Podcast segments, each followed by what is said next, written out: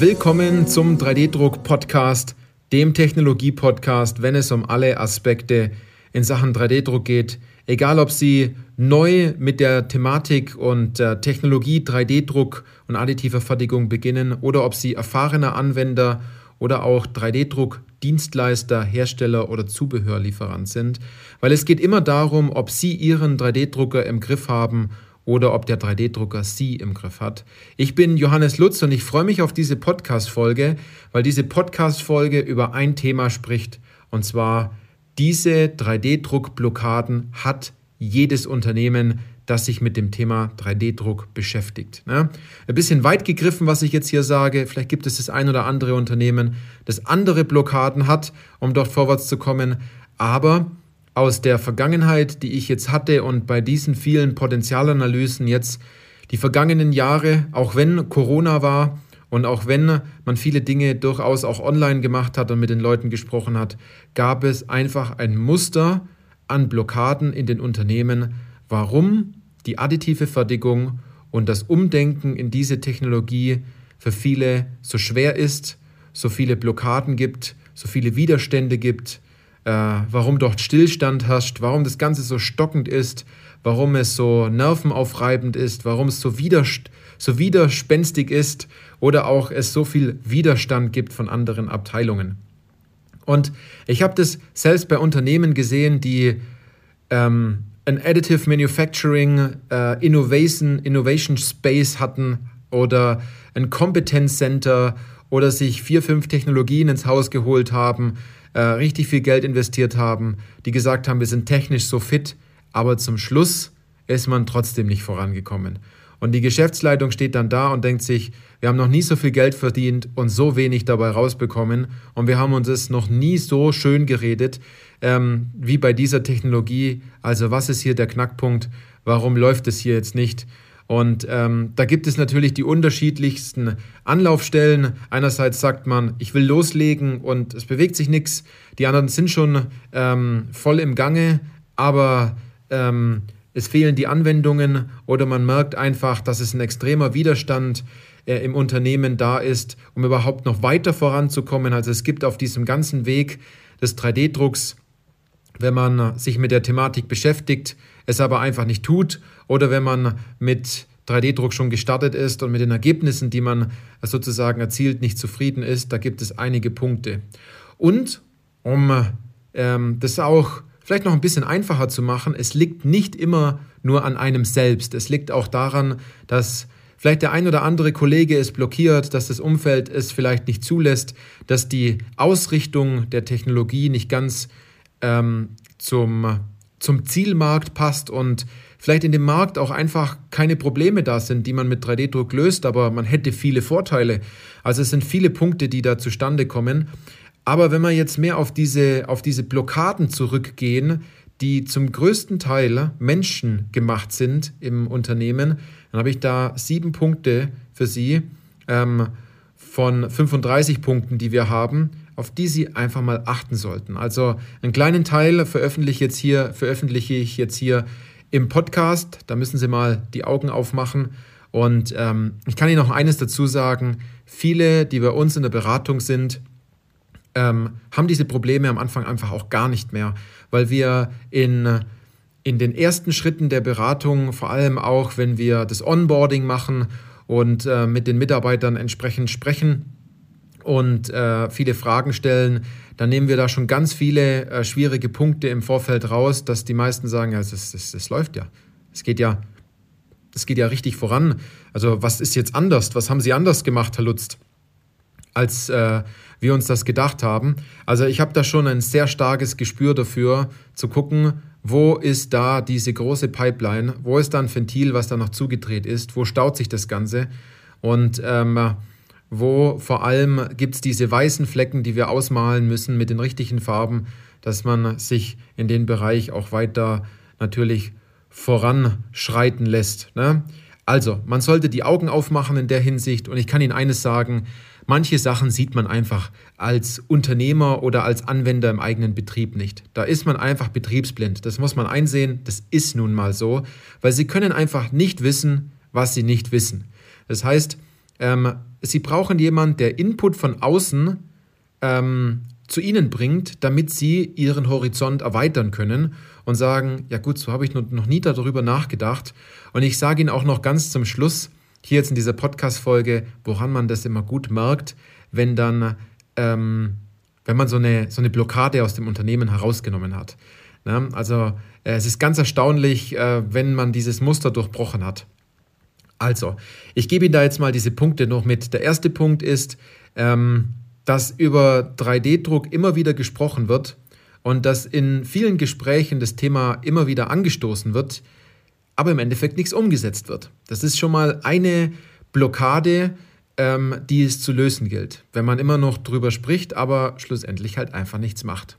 Ein zweiter Punkt ist, dass man sich Kennwerte und Datenblätter schicken lässt ähm, von den Herstellern oder von Dienstleistern oder bei jedem Webinar dran teilnimmt, ähm, sich viele Videos anschaut und auch die Fachzeitschriften liest oder die, die Online-Magazine, aber man einfach keine Entscheidung trifft. Das ist auch eine Blockade, die ganz oft vorkommt, dass man ein Riesenwissen hat, aber man macht es einfach nicht. Man, man will ja, aber man kann einfach nicht. Man kommt da nicht raus.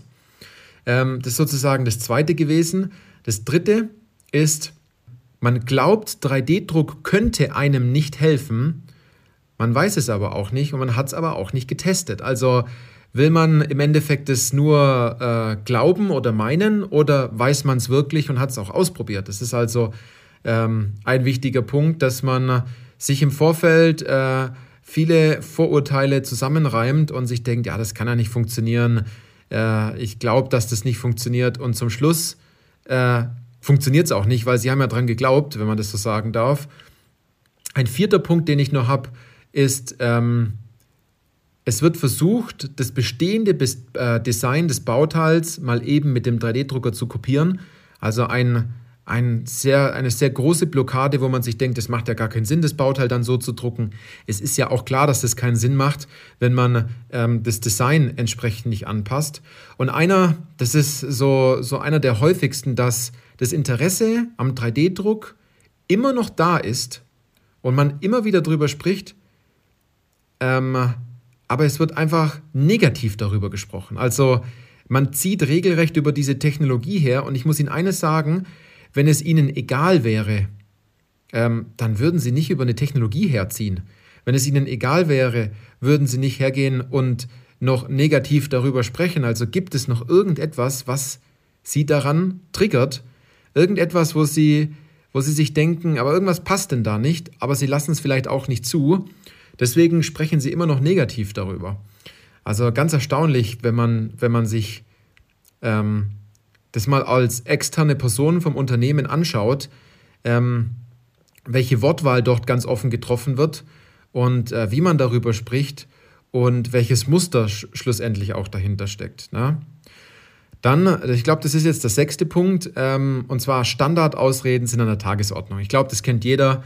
Ähm, das haben wir schon immer so gemacht. Ja, das brauchen wir jetzt nicht. Äh, das machen wir nächstes Jahr. 3D-Druck ist die Zukunft. Also ich kann Ihnen da bestimmt 20, 30, 40 solcher Beispiele aufzählen. Ich habe da mittlerweile auch eine Sammlung. Ich weiß auch, wie wir damit umgehen. Ähm, es gibt für jedes dieser Argumente äh, nicht nur ein Gegenargument, sondern auch eine gute Frage, die wir dort entwickelt haben, um diese Argumente mal zur Seite zu schieben und wirklich mal nachzugucken, was steckt denn da wirklich dahinter, warum man das immer wieder sagt. Und auch ein Punkt von diesen sieben, die ich jetzt hier nenne, äh, und zwar der letzte ist, man sitzt vor dem CAD-Programm und man will additiv konstruieren, aber man weiß einfach nicht, was der nächste Klick ist am PC. Also schon oft erlebt, dass man, ähm, dass man dann dran sitzt und sagt, ja gut, jetzt soll ich da additiv konstruieren, jetzt, was ist jetzt richtig, was ist falsch, ich kann jetzt keinen Kollegen fragen, ich komme da jetzt nicht wirklich voran. Ähm, Mache ich das überhaupt richtig? Äh, Stecke ich da Zeit in etwas rein, was vielleicht gar nichts bringt? Lachen die mich da zum Schluss auch aus? ähm, wie, wie mache ich denn das jetzt? Ne?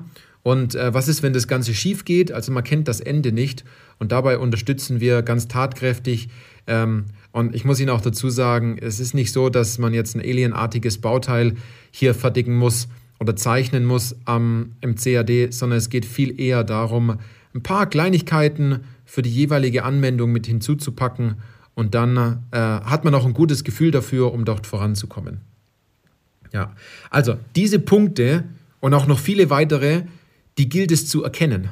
Darüber muss man sich erstmal über diesen Mechanismus bewusst werden, dass man hier, äh, dass es nicht an der Technik scheitert, sondern dass hier ein paar Kleinigkeiten mit im Spiel sind, die einen die ganze Zeit vor so eine, so eine gläserne Wand laufen lässt und man kommt einfach nicht voran. Man müht sich ab, man tut viel, man versucht, äh, die Wand zu umgehen, aber die ist immer wieder da, wie die Fliege, die an der Scheibe klebt und versucht, immer wieder durch die Scheibe hindurchzukommen.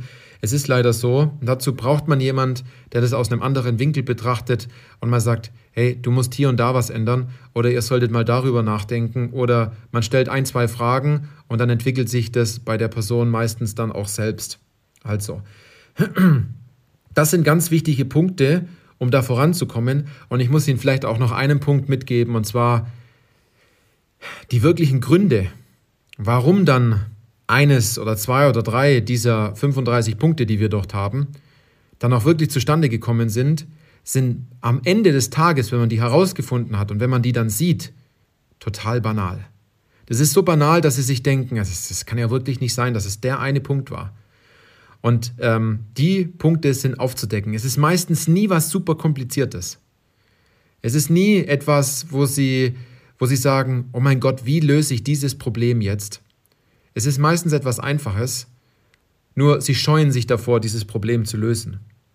Und genau in diesen Punkten Dinge zu sehen, die man selbst im Unternehmen nicht sieht, um mit 3D-Druck voranzukommen, da sind wir super drin. Da sind wir jemand, der, ähm, wenn Sie in die Umsetzung kommen, die Erfolge mit Ihnen gemeinsam zum Schluss feiern und es ist so, dass sie das natürlich mit uns gemeinsam umgesetzt haben, aber diese Arbeit zum größten Teil bei Ihnen im, im Unternehmen haben Sie gemacht mit der richtigen Anleitung, mit dem richtigen Weg, den wir vorgegeben haben. Also, Sie können sich nicht vorstellen, und es war das, was ich inmitten der Podcast-Folge gesagt habe, wie sich das schlussendlich dann zeigt, ähm, wie Energie dann im Unternehmen freigesetzt werden kann, wenn man dann die Energie zur Verfügung hat und diese Blockade nicht mehr hat. Es zeigt sich meistens dann, dass sich die Leute zurücklehnen äh, an ihrem Stuhl, wenn sie dann im Videogespräch sitzen oder am Tisch mit uns und dann ganz still werden und sagen, ja stimmt, haben sie eigentlich recht.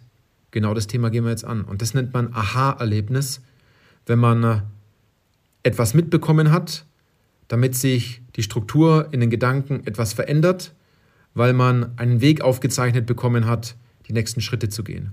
Und wenn Sie auch an dem Punkt sind und sich da immer wieder wieder ähm, erkennen, dass Sie sich äh, Dinge vornehmen und diese einfach nicht machen im 3D-Druck, dass Sie da nicht vorankommen, dass Sie all die Punkte, die ich jetzt genannt habe, erkannt haben oder einer der, der Punkte und Sie sagen, ich möchte jetzt unbedingt vorankommen, dann sind Sie nur ein Telefonat davon entfernt, sich bei uns zu melden oder über unsere Webseite ähm, sich einzutragen zum kostenfreien Erstgespräch.